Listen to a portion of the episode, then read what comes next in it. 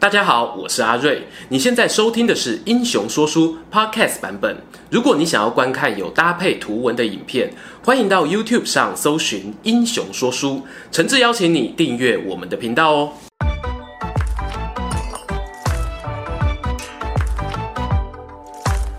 Hello，英雄说书的观众朋友，你们好，我是说书人阿瑞，替大家带来精彩的英雄故事。今天啊，要跟大家聊到的故事呢，是从赵云开始的。后人们经常歌咏赵云，他披马单枪出重围，阴风锐气抵胆寒。一袭征袍鲜血染，当阳长治此心丹。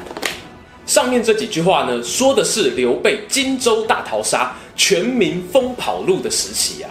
他被曹操军队追杀到当阳长坂这个地方，由于状况危急。刘备不得已呀、啊，就先跟老婆妻小说：“老公，我先走一步啊，我们到了安全的地方再会合。安全的地方在哪里呢？就在我们赵云赵子龙的心啊，不，赵子龙的怀里。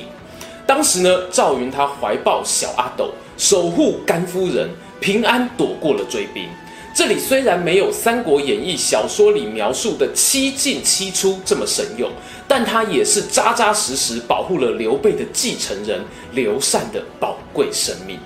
前几天啊，Mula 呢就问了我一个脑洞大开的问题：如果那一年当阳长坂乱军之中，赵云没有顺利救出阿斗，刘备的阵营会怎么发展呢？赵云他是不是蜀汉的最大罪人啊？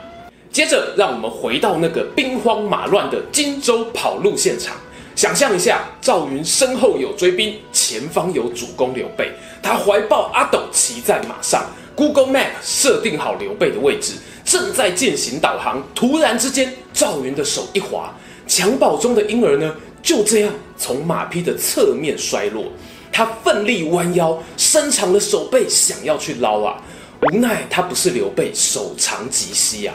只能眼睁睁地看着小阿斗滚落地面，消失在乱军的地平线当中。于是赵云他双腿一夹，就要调转马头回身去寻找阿斗的下落。另一匹马上的甘夫人含泪阻止啊，子龙将军，这个孩子命苦啊，就让他去了吧。赵云呢，内心纠结，眼看曹操的追兵越来越近。如果自己回身找人呢，势必连甘夫人的性命也陷入危险。一边是少主，一边是主母，朋友啊，你会怎么选？这里的赵子龙呢，牙一咬，枪一提，蜀汉未来的国运就此有了截然不同的变化。前言讲到这，接下来就要进入想象力就是你的超能力时间。我们一起来想象一下。如果赵云他没有顺利救出阿斗，刘备的阵营会有什么样的发展呢？基本上我有两个层面。第一层比较简单，那就是刘备他会怪罪赵云吗？我个人认为是不会啦，毕竟我们玄德哦是抛家弃子老司机，出来跑江湖会有什么后果，他清楚得很。这个呢，怨不得别人。接着的第二层面就来了，如果没有阿斗，蜀汉的未来要让谁接班？也许刘备他可以含情脉脉地看着甘夫人，让我们把阿斗再生回来。先不论刘备他跪算盘睡客厅的可能性有多大哦，但是我个人呢会推荐他另外一个便宜形式的选项，也是很多人曾经讨论过的，那就是刘备啊，你原本就有一个养子哦，名字叫做刘封。按照我们《三国志》里面的记载。刘备呢，抵达荆州的时候啊，因为没有儿子，才认了刘封当干儿子。而这个刘封呢，其实大有来头。关于他的出身啊，可不像是某位《三国志》第一男主角被陈寿记上一笔说莫能审其出身本末。刘封的身家背景哦，很清楚，两句话：罗侯寇氏之子，长沙刘氏之身。这代表什么意思呢？我们先说第一句话。东汉的时候呢，罗侯是县侯啊，侯爵中的顶尖。不过呢，《后汉书》并没有记载东汉呢有姓寇的名人封到县侯，寇姓呢最多就只到乡侯，反而是有一个《邓寇列传》哦，邓家呢才是正宗的罗县侯爵，而邓寇两家呢是有联姻的，纯属个人推测哦。刘封呢，他有可能是联姻底下的子孙，所以他才能够追溯到说家族到罗侯。再来的第二句话，长沙刘氏之身是什么意思呢？长沙刘氏指的呢，应该是刘氏的长沙国。汉光武帝刘秀呢，也是属于这一支的血脉。简单说起来啦，刘封呢是落魄王侯之后，刘备认他当干儿子啊，完全不会谢刘备的面子。没错，作为一个江湖大哥，面子跟里子一样重要。不管你是想要事前预防，或是事后补正，刘封这个养子的存在，都跟刘备的大汉血统有着密不可分的关系。汉献帝如果有个三长两短，刘备呢可以自称汉，刘封呢也完全可以。不过呢，说书人在这里要做一个很郑重的澄清。《三国演义》里面的刘备，不动就跟别人自我介绍说：“我乃中山靖王之后啊，汉景帝玄孙，姓刘名备，字玄德。”但是呢，《三国志》里面的刘备，他在四十岁以前，其实是很少打着大汉王孙的旗号四处招摇。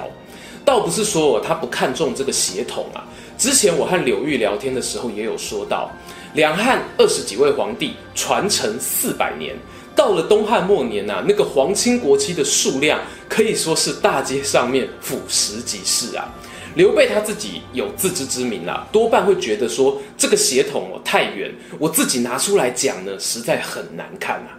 虽然刘备自己不爱讲，可是呢，刘备手下有个大嘴巴，他跟刘备啊第一次碰面呢，就开门见山的说：“将军即帝室之胄。”后来呢，他代表刘备军出访其他军阀，介绍主公呢，往往也会说刘豫州王室之胄。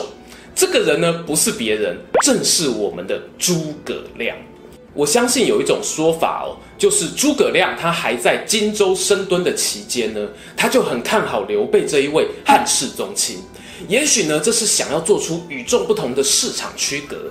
当时诸葛亮评估台面上的几位皇室血脉，好比像是刘璋啦、刘表啦、刘琮啦，都没有刘备来的有潜力。尽管刘备这个血脉比较远啊，但是没关系，公司的商品体质差，我们就用行销来补。于是呢，到了后来哦，刘备他称帝的时候，群臣联名上表的文章当中呢，也写明了这一点，而陈寿呢也采纳了。精彩的阴谋论就出现了。刘备的亲生儿子阿斗，公元二零七年出生，而诸葛亮跟刘备互相认识，估计也是在公元的二零六到二零七年。而落魄王孙刘封呢，他会跟刘备搭上线啊，有八十七趴的几率呢是透过诸葛亮的人脉找来的。他透过一个同样有皇室血缘的人呢，来坐实刘备的大汉血统。网友们最爱聊的一个八卦是什么呢？是刘备啊，他把两个儿子呢，一个取名为封，一个取名为善，透露出啊封禅称帝的意图。但按照《三国志》的说法，刘备呢，他就是因为没有儿子，才认了一个养子。如果刘备真的有封禅的想法，那光认一个养子呢，也是有封无禅。反过来说。刘备呢，他如果要帮寇家的这个小男孩改名为封，又有封禅的意思，那表示呢，刘封改这个名字的时候，刘禅不是已经出生，就是已经在甘夫人的肚子里了。那为何诸葛亮他会建议刘备用帮儿子取名封禅这个行销操作，要这么大辣辣的表现出他的野心呢？套一句好兄弟史前文化哦，他讲过的，在乱世之中啊。刘备呢，他如果竖起王孙大旗，以军阀自居，并且还暗示说我有称帝的野心哦，会产生什么样的效果？英雄豪杰，四海为家。为什么会这样呢？你想象一下，假设你是一个上班族，公司里面呢有两个部门，一个主管呢只想要当万年主任，另一个主管呢则想要爬上去当总经理，当 CEO。而且他确实有一点本事哦，不是空口说白话。你认为自己的本职学能也不错强，你能够选择的话，你会想跟哪一位主管？答案啊放在你的心中。但是呢，通常哦，那一种万年主任吸引到的呢，也都是渴求安稳型的角色，在他底下工作啊，升官的机会也就不高了。了解这个前因后果啊，我们接下来呢就能够更清楚地讨论和继承人有关的两个问题。第一个问题是，如果阿斗不在了，刘封呢有没有立场主张继承？要知道历史上呢，刘备其实另外还有两个庶出的小孩，是刘永跟刘礼。第二个问题是呢，假如刘封啊，他很强烈的主张要继承，而且也继承到了。那交给他来做，真的会比较好吗？先说第一个关于继承的部分。比起刘备，刘封呢，他长沙国刘家的血脉啊，其实跟东汉光武帝呢更靠近一点。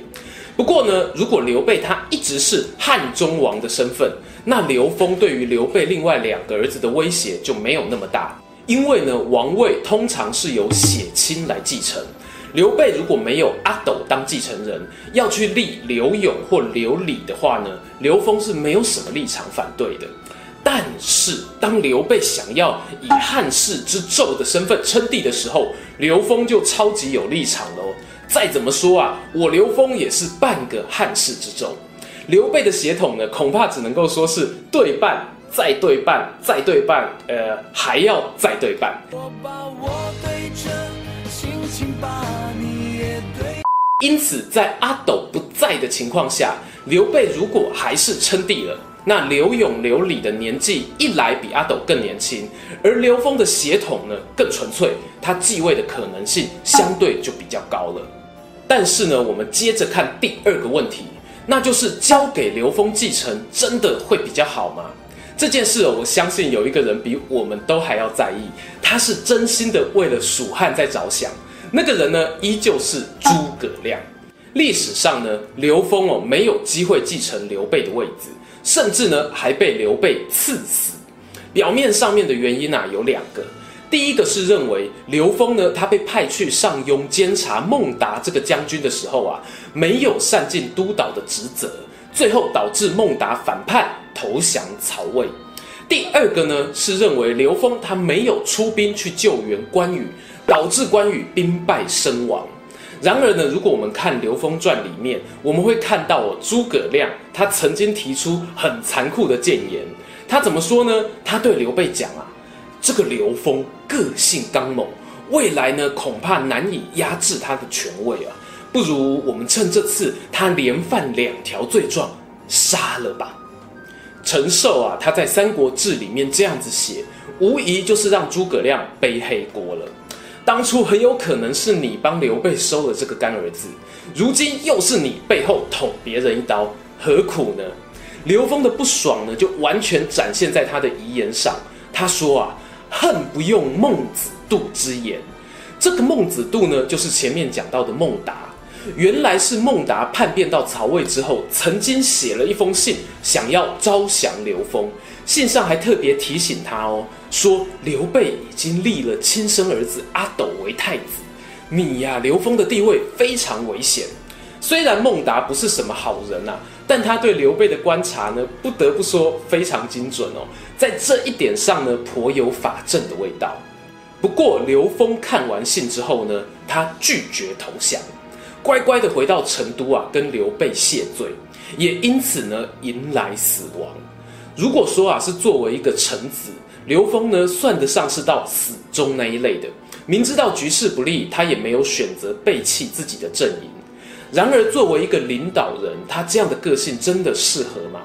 诸葛亮啊，担心他刚勇难治是一个思考方向。但另外有一个类似的案例呢，我觉得值得借鉴。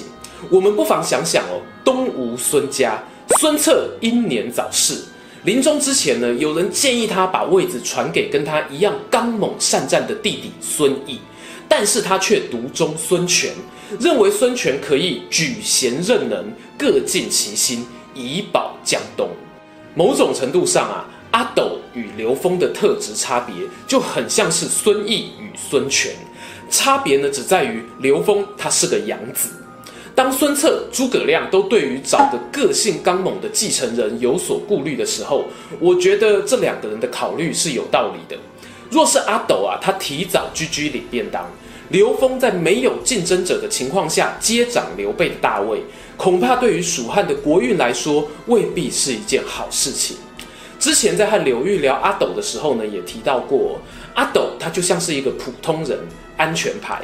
虽然能力可能及不上孙权，但也没有足够的证据证明呢，他是一个比刘封差的领导人。如果当年的赵云在长坂坡有知，还要不要放弃抢救阿斗，改让更能打的刘封上位呢？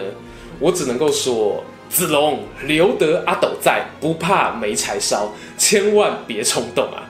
各位观众朋友，如果你是名将赵云，你会怎么做呢？今天的故事说到这边，如果喜欢这一则影片，欢迎订阅我们频道收看最新消息。已经订过的朋友，别忘了打开小铃铛，才不会错过精彩影片哦。想看更多有趣文章，也欢迎到英雄故事粉丝团按赞加分享。这里是英雄说书，我们下次再见，拜拜。